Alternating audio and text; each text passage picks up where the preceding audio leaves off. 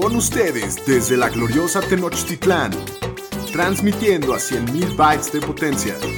Bienvenidos a Los Fantañeros, presentando a Shapiro, el Pudu, el Pomi y su anfitrión, el Doug Cogan. Los número uno en Fantasy Football.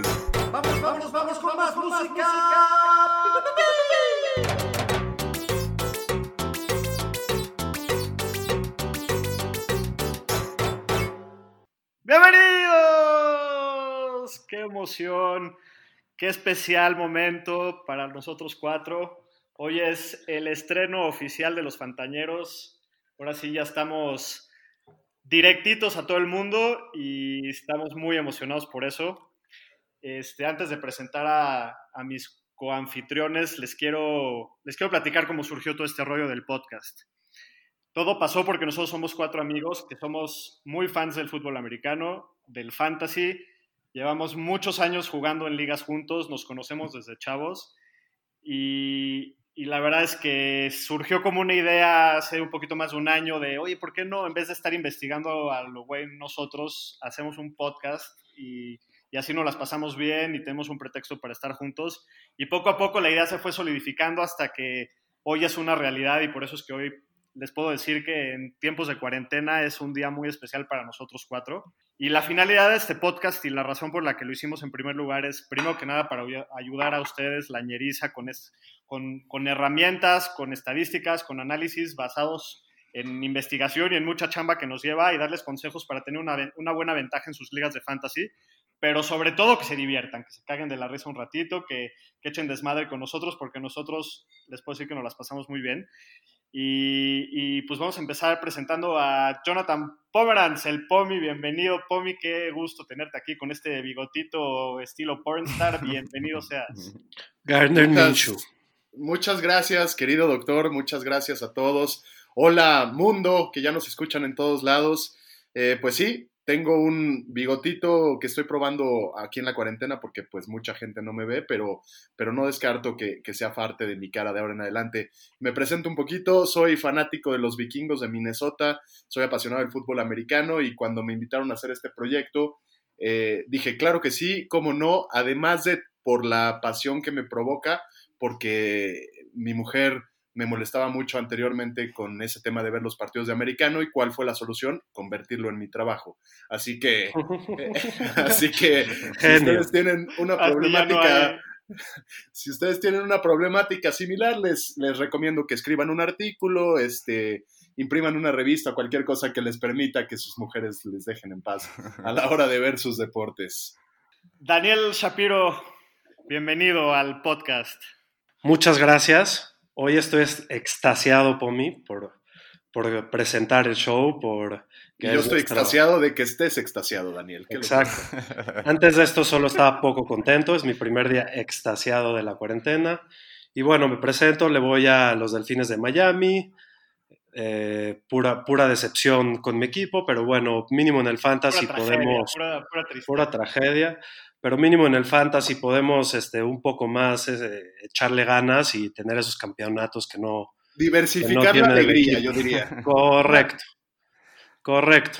Dado que los vikingos nunca han ganado un campeonato también, ¿verdad? Pero, pero bueno.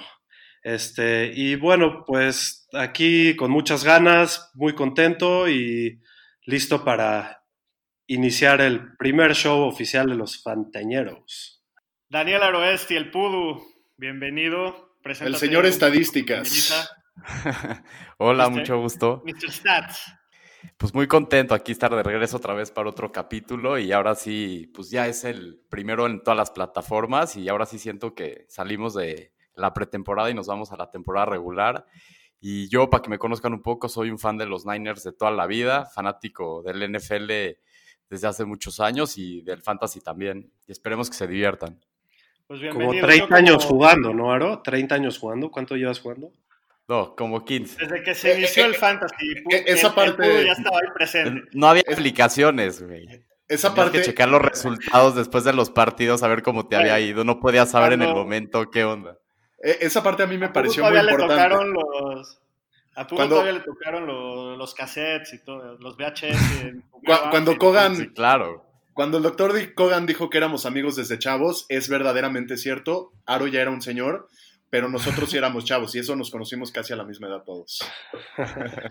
Correcto. Bueno, pues yo no me presenté al principio, yo soy Alex Kogan, este, yo soy fan de los Chiefs. Por fin, después de años y años y años de toda mi vida de sufrimiento, el año pasado me dieron una de las alegrías ahí un poquito abajo del nacimiento de mis hijos y de mi boda, pero así de feliz y, estamos muy emocionados de estar con ustedes. Eh, síganos en nuestras redes sociales, estamos en Instagram, estamos en, en ¿cuál otra? En Twitter, en, Facebook, en, todas. Estamos arroba arroba los fantaneros, entonces ahí nos pueden encontrar, aprovechen para hacernos preguntas, estar, estar al día con lo que está pasando en el show y esperamos, espero que les podamos traer información que, les sea útil y que les dé una ventaja real en las ligas con, sus, con sus otros equipos. Si nos buscan en redes como fantañeros, también nos encuentran. Correcto, también estamos como, como nos busquen, si nos buscan nos encuentran, eso no hay duda. El show de hoy es un show muy interesante. Tenemos hoy, les traemos los rankings, nuestro consenso de rankings de corredores. Y aparte tenemos una sección que ya tuvo un poco de éxito anteriormente en honor a Felipe Ferra Gómez, alias el Ferras, que se llama ¿La bebes o la derramas? Ahora la bebes o la derramas. Ahora la bebes o la derramas.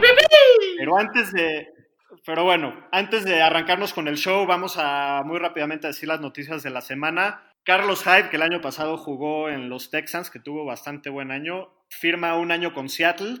Ya veremos, ya, ya platicaremos a ver si eso afectará el backfield de, los Seahawks. Joe Flaco, el, viejito, que ese yo creo que sí es como hablando de la edad de Pudo, por ahí se van. Firma un año, un año y 1.5 millones de dólares para ser el reserva de Sam Darnold. Eh, un rumorcito que no es tanto noticia, pero un rumor interesante es que Russell Wilson dijo que, quiere que le traigan a Antonio Brown. Eso estaría, que, estaría bueno eso, ¿no? Si se lo llevan allá. Explosivo. Espero que no. Estaría genial. Pero, no creo que pase yo, a ver qué sucede. Eh, Seattle también le, le, ofreció a Davonta Freeman un contrato de, de 4 millones de dólares, entonces nada más hay que, hay que estarlo monitoreando para ver en qué afectaría al fantasy. Pero bueno, ¿qué les parece si nos arrancamos de lleno con el ranking de nuestros corredores? Como les explicamos el capítulo pasado, este, este ranking nosotros lo hacemos a base de proyecciones de, lo que creemos que va a pasar en base a estadísticas del año pasado, este, historia de cada jugador independiente, y hacemos un consenso, sacamos un promedio, y así es como nos quedan nuestros rankings. Y en primer lugar tenemos a Christian McCaffrey, corredor de los Panthers. Pudo, ¿por qué te encanta? Bueno, todo lo tenemos de uno, no hay ni discusión, pero platícanos un poquito de por qué te gusta McCaffrey tanto. Sí, es el número uno. Ok, pues el CMC, este, pues así, mira, es el señor consistencia desde que llegó a la liga en 2017, no se ha perdido un juego por lesión y está promediando 22.6 puntos por partido en ligas PPR, o sea, es una locura lo que está promediando y tiene muchísimo volumen, o sea, tuvo el 80% de los acarreos del equipo la temporada pasada, que eran casi 18 por partido y tuvo el 23% de los targets del equipo, que eran casi nueve pases por partido. Entonces, tiene muchísimo volumen y ahí lo ha demostrado siempre, ¿no? Pomi. Creo que, creo que nunca estaremos tan de acuerdo como estamos con Christian McCaffrey todos eh, en que es el número uno. Ya lo dijo muy bien Aro. Para mí es importante nada más decir un par de cosas. Si hubiera sido solo receptor el año pasado en la NFL hubiera sido el receptor número 20, adelante de jugadores como Stephon Diggs. Eso es impresionante porque ni siquiera estamos tomando en cuenta, en cuenta sus yardas corridas. Eh, si McCaffrey hubiera dejado de jugar en la semana 12, igual hubiera sido el running back número 1. Entonces, eh, por 22 los datos, aparte, no nada más de... Claro. Tiene unos datos increíbles, eh, casi 2.400 yardas el año pasado con 19 touchdowns. Incluso, eh, y, vamos a hablar más adelante, ya hemos hablado en muchos programas de lo que es la regresión estadística, incluso si le aplicas regresión estadística, que eso quiere decir que va a tener un año ligeramente peor al que tuvo el anterior, igual sigue siendo el uno por bastante. Entonces, creo que aquí todos estamos... Al final de cuentas, es, es el único jugador en la liga que para Fantasy es, juega dos posiciones completas, porque aparte es un corredor, es un receptor. Solamente por aire hizo 182 puntos el año pasado en ligas Happy PR, que eso de por sí solo, pues ya es una muy buena marca. Shapiro, ¿quieres agregar algo de McCaffrey? Nada más, número uno en targets, número uno en recepciones, número uno en yardas por aire, es corredor receptor, como ya habían dicho. Y número uno en nuestros corazones. 98.4% de los snaps está jugando. Es, el jugador ideal de fantasy. Sí, Christian McCaffrey, yo creo que en ninguna posición vamos a tener una, posición tan clara como es McCaffrey en los corredores. En el número 2 tenemos un empate entre Ezequiel Elliott de, los Cowboys y Saquon Barkley de, los Giants. Eh, yo y Pomi tenemos a Ezequiel en el número 2, un poquito arriba de Saquon. Pomi, ¿por qué te gusta más Saquon, perdón, Zeke que, que Saquon? Me gusta más, me gusta más por su consistencia. Ahorita hablaremos un poquito más de Saquon Barkley, pero Saquon Barkley depende un poco más de escapadas de más de 15 yardas y, Ezequiel es como le llaman un caballito de batalla. Eh, de batalla. El año pasado tuvo 1.700 yardas de, todo propósito, 14 touchdowns. Es un jugador totalmente consistente. Sol, es el único jugador que en los últimos cinco años ha acabado como, como un top 6 en tres ocasiones nunca ha acabado como el uno, pero todo el tiempo, eh, todo el tiempo está ahí, todo el tiempo eh, es un corredor que puedes depender muchísimo de él. Este año juega en una ofensiva que se ve incluso más explosiva que la del año pasado. Eh, quizás haya, haya dudas con el tema de, de, las recepciones, pero va a, estar, va a estar muy bien ahí. Otro dato bastante interesante acerca de Ezequiel Elliott es que el año pasado tuvo iba, contra defensivas que separaban 8 en la línea y se cree que hoy, por tantos nuevos receptores, va a tener menos defensa. Entonces yo creo que Ezequiel va a ser muy consistente. Aparte de eso, vale la pena muchas veces en fantasy no estar buscando al siguiente jugador maravilla. Vete por la consistencia. Ezequiel Elliott ha probado año tras año que es de los jugadores más seguros que existen para el fantasy. Ha sido running back 2 o mejor en el 93% de los juegos en su carrera, entonces es consistencia pura. ¿Por qué les gusta a ustedes dos, este, Shapiro y, Aro, Sacón más que, que, Ezequiel? Bueno, a mí me gusta más, más Sacón por muy poquito. La verdad es que si uno hace 30 yardas más que el otro, ya estaría uno arriba del otro. Por lo tanto, la diferencia es bastante mínima y básicamente se resume a que Sacón es mucho más, está mucho más involucrado en el juego aéreo, tiene muchos más targets y bueno, si tomamos en cuenta que Saquon fue el, corredor 3 después de regresar de su lesión, creo que también es bastante, bastante seguridad, ¿no? Sí, como lo que dijo Shapiro, yo lo, lo veo, o sea, sí es, Ezequiel es un jugador más seguro, pero siento que tiene un techo más alto Saquon por el tema aéreo que menciona y sobre todo en ligas half PPR o PPR. Y una de sus estadísticas que creo que debe de aumentar, solo tuvo cinco acarreos el año pasado dentro de las cinco yardas anotaros en el goal line. Entonces, ese número debe anotar, por lo cual siento que su proyección de touchdowns terrestres va a subir. Sí, aparte de eso, fue el número 3 de toda la liga en número de, snap, de, snaps jugados, con el 88.1%. Y bueno, creo que. Ah, quería agregar también que estos rankings son eh, basados en, en, el modo de puntuación half PPR, que es medio punto por recepción. Correcto. Así es. Al final de cuentas, estoy. O sea, e, este, Saquon Barkley es el mejor jugador que tienen los Giants, sin importar ofensiva o defensiva. Y la ofensiva empieza, sigue y termina a través de Saquon Barkley. Y sin importar la posición, es uno de los jugadores más talentosos de la liga, sin, duda. En eso todos estamos de acuerdo. Este, ¿Tú quieres agregar algo de, de Saquon Pomi o nos pasamos al siguiente? ¿Qué dices? Mira, nada más, o sea, creo que están muy parejos, son dos jugadores muy interesantes. Creo que cuando tenemos jugadores tan parejos, le tienes que ir un poquito más al que es menos probable que se lesione y para mí es Zeke. Digo, no conocemos el futuro y quizás saco un regreso igual de fuerte que siempre, pero los dos son, son unos animales y con cualquiera de los dos estaría yo feliz de la vida. Ok, en cuarto lugar tenemos a, Dalvin Cook, que ahí estamos prácticamente parejos, nada más Shapiro lo tiene en el quinto. A mí, Dalvin Cook, antes este, voy a empezar diciendo unos, unos puntos que me parecen muy interesantes. Me encanta, el año pasado fue el running back 5 con dos juegos menos que la mayoría de los corredores en la liga tuvo más de 18 carreos más de 8 veces en el año. Eso quiere decir que hay muchísima oportunidad. Es el rey de ese backfield y no hay ni duda. Y, este, aparte está súper involucrado en el pase aéreo. Eh, Shapiro, ¿por qué a ti te gusta más Camara que lo tienes arriba que, que Dalvin Cook? Simplemente por el factor riesgo de las lesiones. Fuera de que Camara el año pasado estuvo un poco lesionado, Dalvin Cook en sus tres temporadas ha jugado 4, 11 y 14 partidos. nunca ha podido eh, jugar una temporada completa, pero igual me gusta bastante Dalvin. O sea, eh, nada más es, es, una pequeña diferencia entre los dos. Tuvo 300 tocó 300 veces la pelota en 14 juegos nada más. Con eso lo tuve el año pasado en un equipo de campeonato. Se me hace un jugadorazo. El tema principal es lesiones y ver si puede jugar 16 partidos y sí, podría estar arriba hasta de los primeros tres. Correcto, tiene el potencial. además, además de, de, tenerlo un poquito arriba porque viste de morado, no, no es cierto, eso no es cierto. Eh, es, un, es, un, excelente jugador. Eh, obviamente yo seguí muchísimo los partidos de Darwin Cook el año pasado. Eh, cambia de coordinador ofensivo, pero, pero resulta que cambia de coordinador ofensivo al, play caller del año pasado, al que llamaba las jugadas, que es Gary Kubiak. Gary Kubiak también es conocido por, por ser muy intenso en la parte del, juego corriendo. Este año los Vikings pierden a Stephon Diggs y lo reemplazan con Justin Jefferson, que es eh, en cierta forma un reemplazo, pero no sabemos cómo va a arrancar la temporada. Entonces, la oportunidad para Dalvin es muy grande, le, le aumentaron la línea ofensiva entonces, como bien dice Shapiro, si se mantiene sano, puede ser un animal también este año.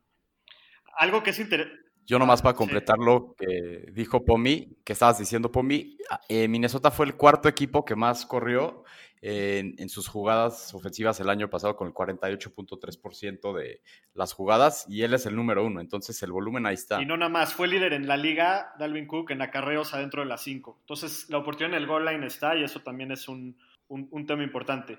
En el siguiente lugar, que es el quinto lugar, tenemos a Alvin Camara, eh, que pues obviamente a todos nos encanta.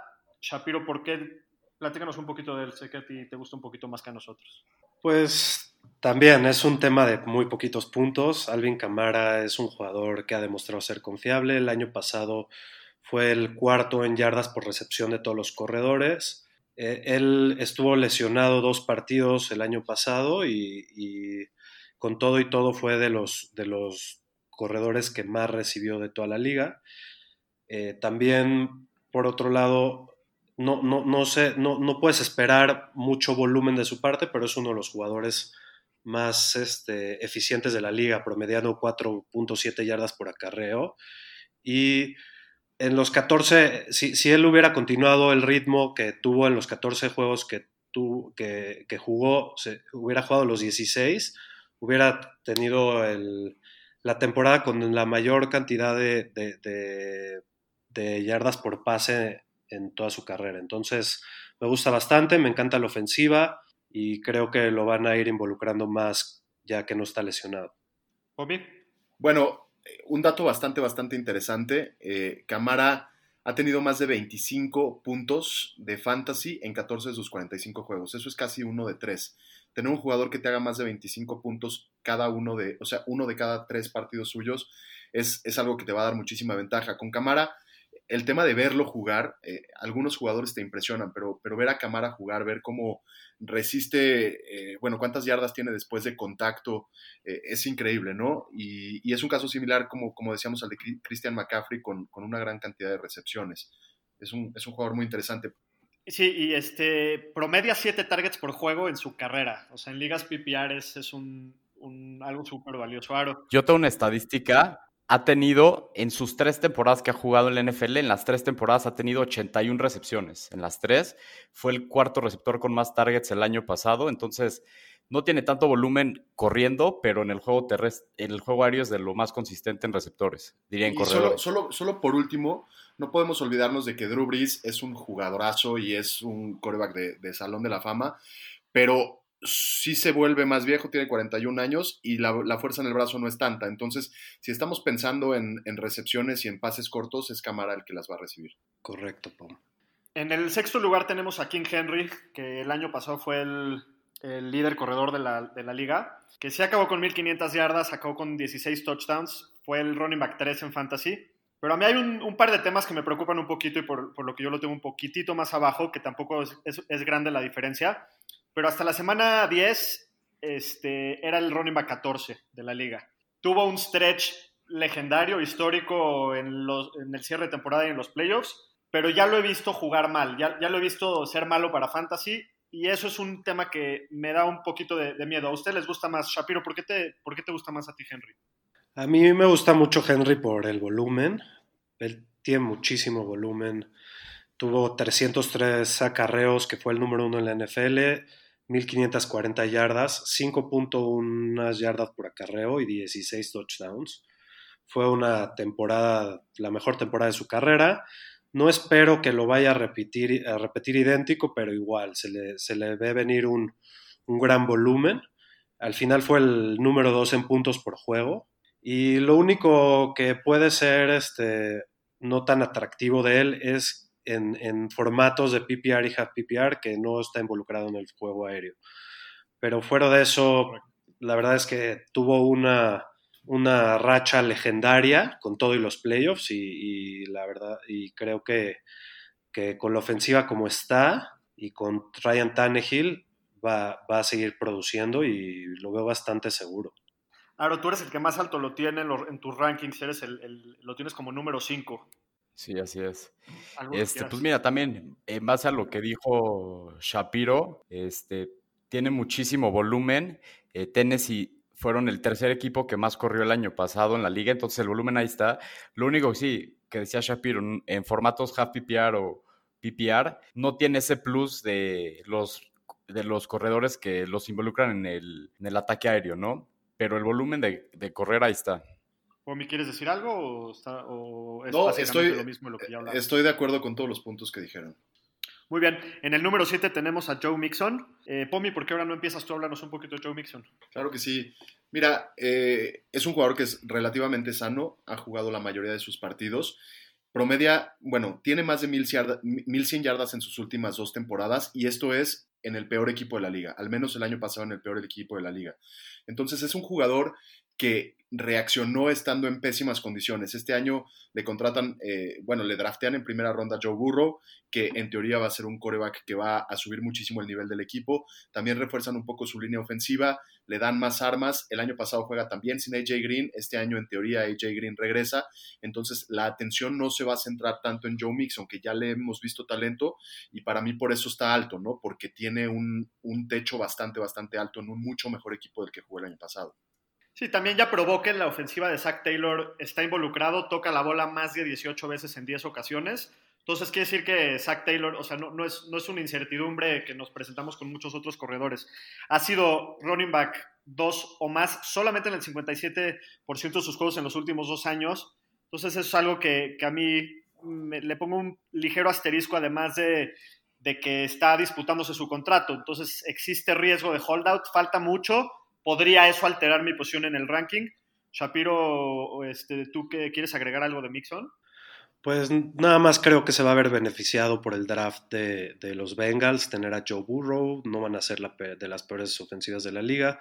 Fue el número 5 en acarreos en el 2019.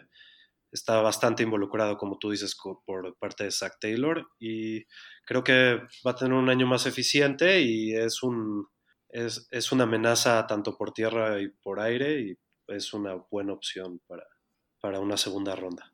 Claro. Mira, yo nomás así de consistencia y de lo que han mencionado todo, nomás para complementar, eh, saqué una estadística. Las últimas dos temporadas ha terminado como top 7 de, de running backs en las veces que toca el, el, la bola en la temporada, top 11 en yardas y top 8 en touchdowns en las últimas dos temporadas. Entonces ahí está la... El señor estadística. Correcto.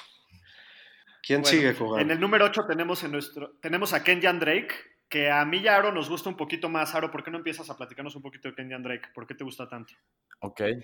A mí me gusta mucho porque lo demostró el año pasado cuando se fue a Arizona. Desde que llegó a Arizona, que fueron ocho partidos, jugó el 79% de los snaps, manejó el 66% de los acarreos del equipo, que era 15.4 por partido y tuvo el 14% de los targets, que son 4.4 por partido, este, y fue el cuarto corredor que más puntos hizo durante estos ocho partidos. Entonces Arizona lo usó mucho y fue muy efectivo.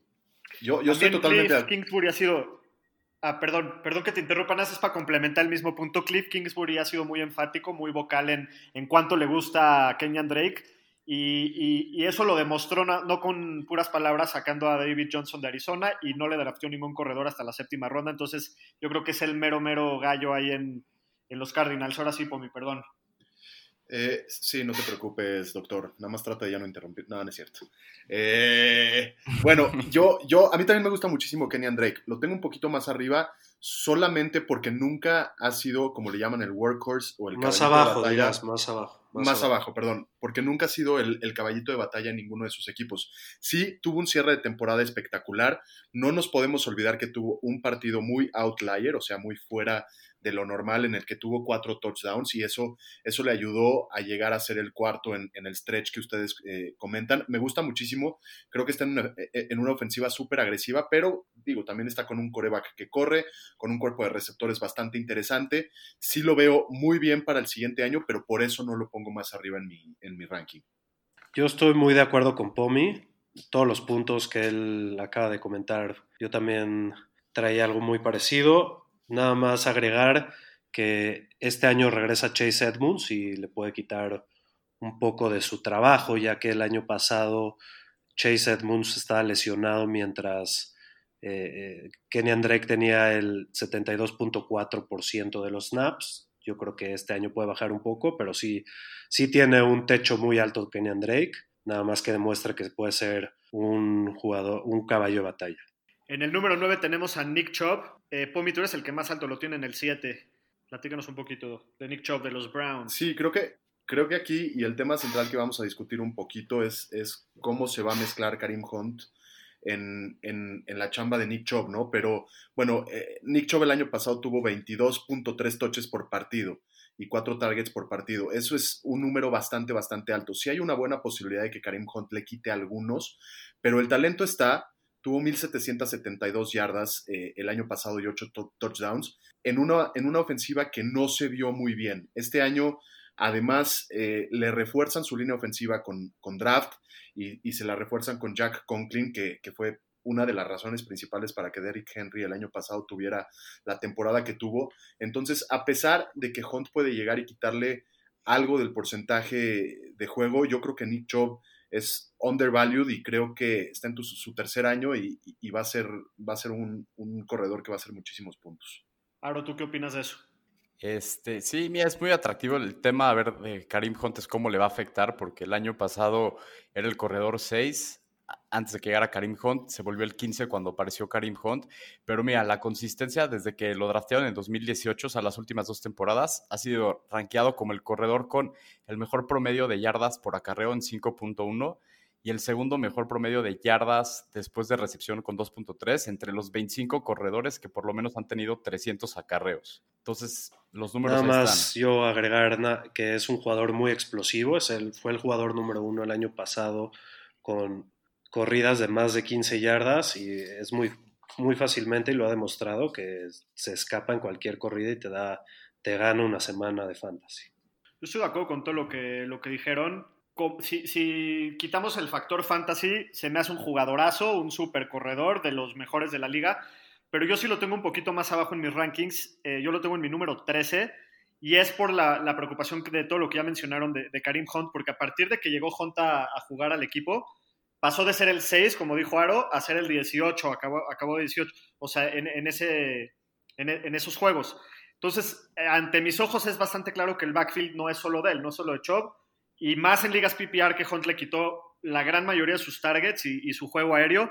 Entonces, eso es, un, eso es algo que, que, que, a mí me preocupa un poquito con Nick Chubb. Obviamente, sin hacerle el feo, se me hace un jugadorazo y estaría feliz de tenerlo en mi equipo. Es buenísimo okay. el, chubi, el Chubilubi. El Chubby. Buenísimo. En el número 9 tenemos al corredor de los Raiders, Josh Jacobs, que yo soy el que más alto lo tengo. Yo lo tengo en el número 6. A mí me encanta Josh Jacobs. Eh, su, su, mayor duda es que el año pasado no estuvo involucrado en el juego aéreo. Ese es su, su, el, el, principal asterisco que le puedo poner a su nombre, porque solamente tuvo 27 targets. Pero sí se ha hablado en los insiders de, de Las Vegas y, y Mike Mayock ha salido a decir que el plan es involucrarlo en los tres downs meterlo más al juego aéreo y es un talento. O sea, yo, yo, le, yo que le voy a los Chiefs y veo muchos juegos de los Raiders porque está en mi división. O sea, ves un juego de los Raiders y este güey salta en la pantalla. O sea, es un, o sea, de veras que es, es bastante impresionante verlo jugar. Se me hace un jugadorazo y a mí me gusta mucho. Este, Shapiro, ¿qué quieres? ¿Qué, qué, qué tienes en contra de Josh? Bueno, no en contra porque sé que te encanta, pero ¿por qué lo tienes un poquito más abajo tú? Yo lo tengo un poquito más abajo por, simplemente por el tema del juego aéreo. Si se ve más involucrado en el juego aéreo de los Las Vegas Raiders. Yo creo que puede ser un corredor hasta top 5, pero no, no, el año pasado no demostró que lo, que lo estuvieron involucrando y aparte demostró tener cierto riesgo de lesiones. Entonces, mi factor de riesgo eh, lo tiene un poquito más abajo. Yo lo único, lo único que le voy a pedir a nuestro señor estadísticas es que apunte cada vez que el doctor Kogan diga que le va a los Chiefs, porque ya se está volviendo muy presumido el tipo, eh, ya se está volviendo intratable. Tengo el derecho. Intratable. Ya se está poniendo intratable, pero bueno, la verdad es que sí lo entiendo. No, yo estoy de acuerdo con todo lo que dicen con, con Josh Jacobs. Eh, sí, sí ya hemos escuchado que lo que salen a decir es que lo quieren involucrar un poco más en el juego aéreo, pero por otro lado, draftean a tres receptores muy, muy rápidos que se van a involucrar en ese mismo juego aéreo. Posiblemente sí va a superar los 27 targets que tuvo la temporada pasada, pero quién sabe por cuánto más, ¿no? Teniendo tanto talento ahí en, los wide receivers. Entonces, sí, sí lo veo muy bien, veo, lo veo como con mucha consistencia, pero no me convence más que los que tengo adelante de él. ¿Aro quieres agregar algo? No, lo que decía Pumi, sí, sí, lo veo, este es uno de los candidatos que yo tengo que se pueden volver un, workhorse, como se dice. O sea, siento que si lo involucran un poco más en el pass catching, puede ser uno de los jugadores que acabe muy por, por, encima de lo que lo teníamos proyectado y se meta a lo mejor al top 5, ¿no? Se me olvidó mencionar que entre Nick Chubb y Josh Jacobs había un empate, los dos son número 9. En el número 11 tenemos a Miles Sanders, que para mí es justo uno de esos jugadores como el que acabas de decir, Agro, de esos jugadores que, aunque lo tenemos, yo, yo lo tengo rankeado en el 11, pero tiene posibilidad de saltar porque se me hace un jugadorazo, y si no, y si no contratan a ningún otro free agent, eh, seguramente subirá. Eh, Pomi, ¿quieres hablarnos un poquito de, del Booby Sanders? Pues sí, Miles Sanders eh, yo, lo tuve la temporada pasada, se me hace un jugador bastante interesante porque se involucra tanto en el juego aéreo como en el juego terrestre. Hemos sabido mucho que Doc Peterson le gusta mucho tener a varios corredores por detrás y este año eh, no tiene a ninguno, entonces eso lo vuelve bastante, bastante interesante para mí. está Boston Scott, Pomi, está Boston Scott, que corredor de tercera. Que lo conocen, que lo conocen en Boston. No, el, año pasado jugó bien. sí, pero. Porque no había nadie pero, más. Pero no, no lo conocemos mucho, no es, no es un jugador relevante. Para mí, Miles Sanders es muy interesante, pero sí tuvo sus muy altas y bajas. No le podías atinar el año pasado a qué partido te iba a dar puntos y a qué partido no te iba a dar puntos. Es mi único problema con él, pero creo que sí va a tener un buen año. Eh, para mí, la salida de Jordan Howard definitivamente le abre un buen camino. O sea, cuando hablamos de los ganadores de la conferencia nacional, fue claro ganador porque, porque no, no, no. nada más no le da fue, a nadie recuerdo bien, fue un súper ganador de Daniel Super ganador. Un súper ganador. Por, eso soy el que, más alto lo tiene. Yo creo que sí le abre, le abre el camino a tener de 15 a 8 veces que toca la bola por juego mínimo. Este, es una máquina de PPR. El año pasado tuvo 50 recepciones, 500 yardas, 6 touchdowns por aire. Entonces, si, si estamos todos proyectando que va a estar más involucrado en la ofensiva, en formatos de PPR, se puede convertir en una máquina. Eh, Aro, ¿tú qué, qué opinas? Este, sí, mira, nomás viendo así, no jugó mucho al principio de la temporada. Hasta la semana 11 nunca tuvo más del 53% de los snaps del equipo en un partido. Y con todo y todo, acabó siendo el running back 15 en formato staff PPR. Y los últimos siete partidos de la temporada, no hubo un partido que no haya tenido por lo menos cuatro targets y promedio casi 21 touches por partido. Entonces, se la fueron dando más como iba terminando el año que se ganó la confianza y no hay nadie más que le vaya a hacer mucha competencia. Entonces, creo que tiene muchísimo upside. Shapiro, ¿te preocupa a ti el tema de que hay rumores por ahí de que Filadelfia había interés por Carlos Hyde, por Davonta Freeman? ¿Te preocupa o, no necesariamente? Pues bueno, yo mi proyección la hice sin tomar en cuenta eso, la verdad. Hasta que no suceda yo no, no lo tomaría en cuenta. Reforzando lo que dice Aro, este es un jugador que la segunda mitad de la temporada aumentó su producción mientras lo fueron incluyendo mucho más en, el plan del equipo. 50, 50 de sus 63 recepciones las tuvo en la segunda mitad de la temporada. Promedió 10.2 yardas por recepción y promedió 4.6 yardas por cada vez que por cada intento, o sea, ni siquiera ni siquiera toque por cada intento. Entonces, se ve que puede tener un techo muy muy alto Miles Sanders, está muy atractivo en su valor de los drafts de fantasy. A mí me encanta y por eso lo tengo tan alto. Muy bien. En el número 12 tenemos Aaron Jones. Eh, Shapiro, ¿por qué no empiezas ahora tú? Sí, dame un segundito. Pues bueno, el, tema yo creo principal de Aaron Jones es, fueron sus 19 touchdowns del año pasado. Metió la misma cantidad de touchdowns que Christian McCaffrey. Se espera que este año tenga muchos menos touchdowns. No tuvo tanta, tanta, eh, tan, tanta producción de yardas y también fue, fue, su producción fue casi, casi impulsada muchísimo por los touchdowns. Creo que está sobrevaluado porque está antes de, de Sanders en el ADP y, y pues bueno, me, me, gusta bastante, pero, pero los de, no me convencen más del que los de arriba. Aro, ¿querías decir algo? Sí, este, tuvo una racha, bueno, no una racha, pero tuvo cinco partidos que acabó fuera del top 30 de los corredores. Entonces, por más que acabó como el segundo corredor con más puntos, también tuvo cinco partidos bastante malos. Yo, y al final yo por de cuentas todo... que le hayan drafteado. Pomi, habla, habla, adelante. Yo por todo lo mismo que dicen, eh, sin repetir mucho más, es un jugador demasiado dependiente a los touchdowns. No parece que vaya a suceder así este, este, esta temporada. Eh, Matt LaFleur acaba de decir que quiere un eh, running back by committee. ¿Qué significa esto? Que van a ser varios los corredores que estén involucrados. Draftean a AJ Dillon en tercera ronda, que es un, es un corredor bastante, bastante grande que se prevé que va a correr en el goal line. Y además está Jamal Williams, que es un, un jugador que tiene talento. Entonces, yo les quiero proponer la primera apuesta de los fantañeros. A quien me la quiera tomar, por favor, señor estadística, tome, tome, tome apuntes. Yo a ver. les reto si, si, Aaron Jones queda dentro de los primeros 14, no estoy diciendo 12, si queda dentro de los primeros 12, eh, perdón, 14, yo me rapo y si queda arriba de los, de los 14, cualquiera que me tome la apuesta se deja un bigote como el mío por un mes. Ya levantó la mano Shapiro, Shapiro, bienvenido, ya está la apuesta, Shapiro Listo, por favor, señor estadísticas, apúntale bien. Por participar. el, el, doctor Kogan le sacó y por eso y por eso dejó a Shapiro, Shapiro ya quedó la apuesta. si queda en el si queda en el top 14, yo me rapo a Coco. Si no queda eh, en el top 14, tú te dejas un bigote sin nada de barba quiero ser bien específico, de acuerdo. sin nada de barba durante un mes. Gracias, hasta luego. Ya Nada más para, para acabar, a mí, yo estoy de acuerdo con todo lo que dicen, yo lo veo un poquito sobrevaluado, como dijo Shapiro, y el hecho de que le hayan drafteado un running back en la segunda ronda, eso yo lo veo como un, una, un letrero para él, un statement, o, ¿me entienden? Como un aviso de que él ya no es el único gallo allí, entonces yo tendré un poquito cuidado con, con Aaron Jones. En el número, eh, bueno, esto fue nuestro top 12. Ya acabamos con nuestro, con nuestro ranking, ya me iba a seguir porque estoy medio picado. Pero ¿por qué no hacemos la misma dinámica que hicimos la semana pasada? Y Pomi, dinos un jugador que no haya quedado en tus top 12 que crees que tenga posibilidad de colarse y meterse en ese, en ese ranking. Sí quedó en mis top 12, no quedó en nuestros top 12.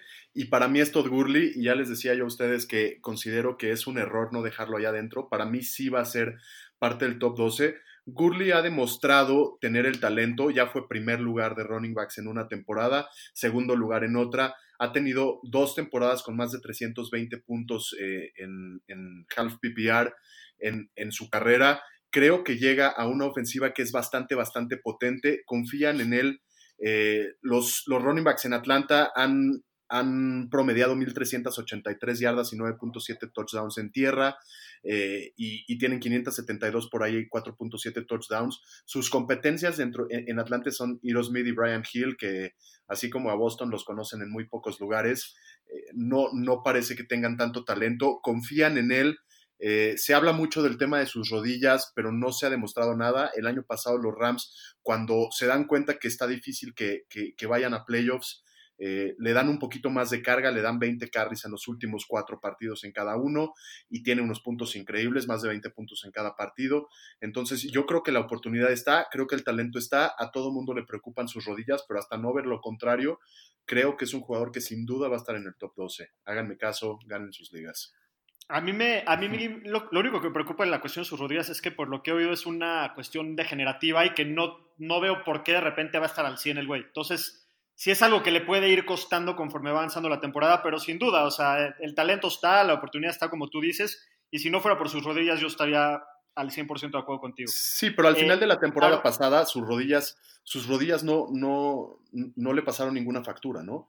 Entonces, hasta no saber que sus rodillas no están dañadas desde hoy. Sí, sí tiene algo degenerativo, pero algo degenerativo que a lo mejor y le empieza a joder el siguiente año o a lo mejor empieza en cuatro. Entonces, ¿por qué no aprovechar el upside que tiene y, ganarlo y draftearlo en un ADP, Average Draft Position, bastante, bastante amigable? Sin duda, sin duda es un buen punto. Aro, ¿tú quién tienes en el outside, bueno, afuera de tu ranking que se pudiera colar?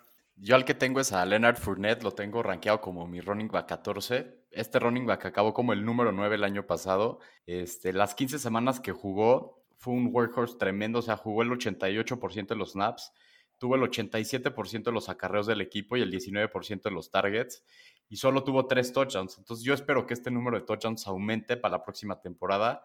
Este, entonces siento, y la verdad, para el volumen que le han dado y está en último año de contrato porque no creo que Jacksonville lo vaya a renovar y siento que se la van a dar hasta que se canse. Entonces, la oportunidad ahí la va a tener y este jugador yo sí lo veo adentro del top 12 acabando la temporada. Yo lo único, yo lo único que diría al respecto es que le temo y le tengo terror a los jugadores de Jacksonville. Posiblemente termine agarrando alguno en un draft, pero le tengo miedo. Sí, están en una ofensiva mala, eso es verdad. Shapiro, ¿a ti quién, quién se podría colar de, de, tus rankings? Bueno, yo tengo a Jonathan Taylor eh, jugando atrás de la mejor línea ofensiva de la liga, capital de segunda ronda. Fácilmente puede llegar a los 250 carreos. Si, inclusive si Marlon Mack y Jordan Wilkins tienen 100 acarreos, podría fácilmente llegar a los 250 carreos. Fácilmente podría romper las 1200 yardas. Puede ser muy interesante y le veo un techo hasta para que llegue a un nivel como de Nick Chubb este año. Una estadística muy interesante con los novatos es que en los últimos años los running backs drafteados en primera y segunda ronda promedian más de 200 oportunidades por juego. Entonces, si crees que Jonathan Taylor va a acabar... ¿Por juego? ¿Por juego? No, pues draftea por rookie de primer pick. Por año. Entonces, si tú crees que él va a acabar dentro de este promedio, es bastante bueno su upside y, bastante probable que, acabe en el, en el 12. Y, yo le quiero preguntar a todos nuestros podcast escuchas que ya nos conocen, ¿a quién creen que va a seleccionar el doctor Kogan como su running back que va a entrar en el top 12? No sé. Adivínele, adivínele. No sé. Ilumínenos, doctor. Ilumínenos. Mira, todos, todos, me joden que nada más nada lo escojo porque, porque es de Kansas, pero yo les voy a dar algunos puntos de, de, de Clyde Edwards. Apúntale dos, señor estadísticas. Y, aquí, podemos armar la segunda apuesta de la noche, Pomi, si te interesa. Ahorita, después de, mis datos, vemos si la tomas. Este, lo mismo que le dije ahorita a Shapiro Jonathan Taylor de los novatos. Eh, se está hablando que la, proyección de Clyde Edwards Hiller es que acabe con cerca de 80 recepciones. Y yo creo que va a ser la vaca en Kansas City, sí o sí. Andy Reid, si te vas años atrás en su historia, ha tenido a Brian Westbrook, ha tenido a LeSean McCoy, ha tenido a Jambal Charles siempre, cuando tiene un jugador que vale la pena, él es el uno indiscutible y yo creo que tarde o temprano Clyde Edwards Hiller va a ser en una de las mejores ofensivas de la liga. Yo sí creo que ahorita está muy eh, abajo de donde debe estar. Más, más cerca de la temporada, yo estoy seguro que se va a acabar yendo en la segunda ronda, principios de la tercera, como pasó el año pasado con, con Josh Jacobs o, o los corredores novatos, casi siempre sucede. Y, bueno, el talento está ahí y, yo creo que él tiene mucha chance de, colarse al, acabar como Ronin Vacuno. ¿Y la apuesta, apa? ¿Cuál es? La apuesta es eso, que acaba en el top 12. ¿Pero qué, qué, qué nos estamos jugando? Pues, este, ¿por qué no hacemos la del chilito habanero? espero, que para ese entonces ya sea presencial. el de atrás paga. Venga, le entro. ¿Nos los damos o no? Venga. La verdad es que creo que sí tienes bastante oportunidad de ganar. La verdad es que creo que sí tienes buena oportunidad de ganar, pero, pero no le puedo sacar a las apuestas. No le voy a sacar a ninguna. Se va a poner divertido, ¿cómo no? Bueno. Muy bien, pues esto fue los rankings de nuestros corredores. Eh, vamos a pasarnos a nuestra siguiente sección, ¿la bebes o la derramas? Ahora la bebes o la derramas. Como, el, como dice el buen Felipe Ferra Gómez, sale el Ferras. Esto, esta dinámica, para los que no la conocen, consiste en que yo les voy a hacer unas preguntas y básicamente ustedes van a decir la bebes, que es lo tomo, la derramas, lo dejo. Y vámonos directo con la primera. Raheem Mostert, el corredor de los 49ers, tuvo 137 acarreos el año pasado y compartió el backfield con Tevin Coleman, que tuvo 137 igualito que él, y Matt Breda, que tuvo 123. Este año está Jerry McKinnon y Coleman atrás de él. Monster tendrá arriba de 180 carreos. Pudu, ¿la bebes o la derramas? Yo la bebo. Yo siento que ahora va a ser el número uno y sí va a tener cerca de 200 acarreos. Shapiro, ¿la bebes o la derramas? Pues yo yendo en contra del señor San Francisco, la derramo. Mike Shanahan siempre ha demostrado que le gusta tener un- una serie de corredores para, para jugar su ofensiva terrestre y lo divide bastante consistentemente entre de los dos o tres. Pomi, ¿la bebes o la derramas? Por las mismas razones que Daniel Shapiro, yo la derramo. Yo estoy de acuerdo con ustedes, todo lo que dijeron, yo también la derramo. Creo que, creo que hay muchos corredores con mucho talento en esa ofensiva. Eh, Jonathan Taylor, que ya habló Shapiro un poquito de él, es seleccionado en la segunda ronda por los Colts. Actualmente está rankeado como el running back 19. ¿Se cuela al top 12? Shapiro, ¿la bebes o la derramas? Pues yo, como lo. Según mis rankings, la debería de derramar, pero creo ¿Te que la puedo beber? Me la voy a beber. Me gusta mucho Jonathan. Taylor, me gusta el equipo, me gusta la línea ofensiva. Yo estoy de acuerdo contigo, yo me la bebo. Eh, Pomi, ¿tú? Yo, todos los que me conocen bien saben que no derramo prácticamente nada cuando se trata de bebidas, pero por segunda vez en la noche la voy a derramar. Creo que el talento está, creo que es un excelente corredor, creo que tiene la línea ofensiva, pero no se nos puede olvidar Marlon Mack, que la temporada pasada tuvo 1091 yardas, 8 touchdowns y 82 ra- yardas recibiendo, fue el running back 17 del año. Sí creo que Jonathan Taylor va a ser el uno, pero sí creo que va a, haber, eh, va a compartir con Marlon Mack. Aro, Yo la derramo también, en parte por lo que dijo Pomi. Tiene mucha competencia. ok. Le'Veon Bell de los Jets acaba el año pasado con cuatro touchdowns totales en 311 oportunidades de tocar la bola. Este año todos creo estamos de acuerdo que ese número debe subir. Llega a 8 touchdowns este año, así como referencia el año pasado él acabó como running back 22 y si hubiera tenido esos 8 touchdowns hubiera acabado como el 15. Entonces, sube su número a 8 touchdowns, Aro, ¿tú la bebes o la derramas? Yo la bebo. Creo que esta ofensiva va a mejorar. Les trajeron un tackle ofensivo en la primera ronda y creo que sí llega a los 8 touchdowns. De acuerdo, yo también la bebo, este es indiscutible el uno, no creo que el viejito Frank Gore le, le vaya a estorbar mucho. Eh, Pomi, ¿tú la bebes o la derramas? Yo la voy a beber como más me gusta hacerlo. Eh, Le'Veon Bell es un jugador que, que se ha destacado muchísimo en su carrera. Creo que el año pasado fue su primero con los Jets. Eh, no, es, no es para tomarlo demasiado en cuenta, pero creo que este año sí, sí, sí va a llegar a esos ocho touchdowns y, y también se puede colar ahí en el top 12. ¿Y tú? Yo, yo lamentablemente también la bebo, no hay polémica. Este, creo que es una aberración que tuvo cuatro touchdowns en el año pasado y nada más por el volumen y la cantidad de veces que toca la bola debe de estar rondando los ocho. Eh, los Broncos firmaron a Melvin Gordon en el offseason y para ponerle competencia a Philip Lindsay. Melvin Gordon acaba con más puntos que Lindsay en el año, Pomi. ¿La bebes o la derramas?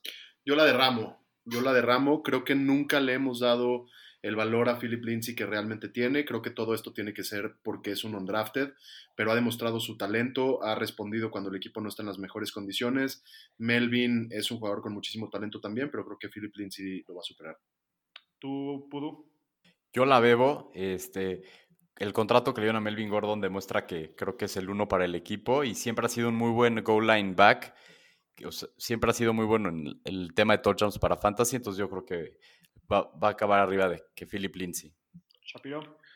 Pues yo, si estamos hablando de formatos half PPR o PPR, la derramo. Los tengo muy parejos. Me gusta un poquito más la explosividad de Lindsay, por lo tanto la derramo. Yo la voy a beber suponiendo que, que no se lastime, porque siempre ha sido el- la duda con Melvin Gordon. Eh, como dijo Aro, el contrato que le dieron para mí demuestra quién es el gallo ahí. Eh, y por último, Todd Gurley el año pasado jugó 15 juegos. Este año llega a 15 o más con esas rodillas degenerativas, como ya lo O sea, platicamos. o sea, si juega toda la temporada. Casi, no, casi. 16 o 17, casi toda. Este, perdón, sí, 16 juegos, son 16, me, me, me debrayé un poquito. Qui- 15 o Shapiro, ¿la 16 bebes es la pregunta. 15 o 16. Yo la voy a la voy a derramar. Yo creo que Todd Gurley juega máximo 15 juegos esta temporada. Así lo tengo en mis en mis Pero, pero proyecciones. 15, Entonces la deberías de quin- beber. 15 juegos es beberla. Ah, mejor- bueno, entonces la bebo, la bebo. Discúlpenme, ¡Se discúlpenme. la bebe! para Me los dio- que no saben, pero siempre sí. para, lo- Muy bien, para los que no saben, Daniel Shapiro acaba de salir de un programa de recuperación de, de Alcohólicos Anónimos, entonces tiene que tomar todas. Mentira, No, no, no, pero eso es beberla. Eso es beberla. Sí, sí, me, me la bebo, yo lo tengo, lo proyecté para 15 juegos, yo creo que máximo se, pier- se va a perder un juego Todd Gurley. Aro, ¿tú la bebes o la derramas? Yo la derramo, yo siento que en algún momento de la temporada le va a brotar otra vez el tema de su lesión de rodilla artrítica, que es una cuestión degenerativa, entonces siento que en algún momento va a tener ese problema y no va a jugar 15 partidos. Paulino, pues, perdón, Pomi. Yo la, yo la voy a beber porque le tengo muchísima confianza a Todd Gurley y porque eh, me he metido a investigar su, su- su- su tema de, de rodillas degenerativas y no necesariamente tienen que afectarle este año. Entonces, eh, le dan muchísima confianza y yo la voy a beber. A mí, yo la voy a derramar y no me gusta pensar que alguien se va a lastimar y, y- y mucho menos alguien como Gurley, pero, pero pues sí, simplemente yo sí, yo sí veo que es otro corredor de hace uno o dos años y, y yo creo que no, no, no, va a no, no le va a dar la gasolina. Muy bien, pues esto fue la bebes o la derramas y pues es todo por hoy. Y el Este, programa. vamos a recordar nada más. Eso es, eso es todo por el, por el programa. Les vamos a recordar que nos sigan en nuestras redes sociales. Nos encuentran como arroba los fantaneros, porque no nos aceptaban las ñes. Entonces, los fantaneros, aprovechen, mándenos preguntas por las redes sociales, así nosotros las podemos incluir en los shows, hablar de, de diferentes temas que, que- que les gustaría que se hablen. Y este. y bueno, pues ha sido un placer, espero les haya gustado y nos vemos la próxima semana. Nos vemos la próxima semana. Saludos, Hasta la Buena próxima. semana de COVID a todos.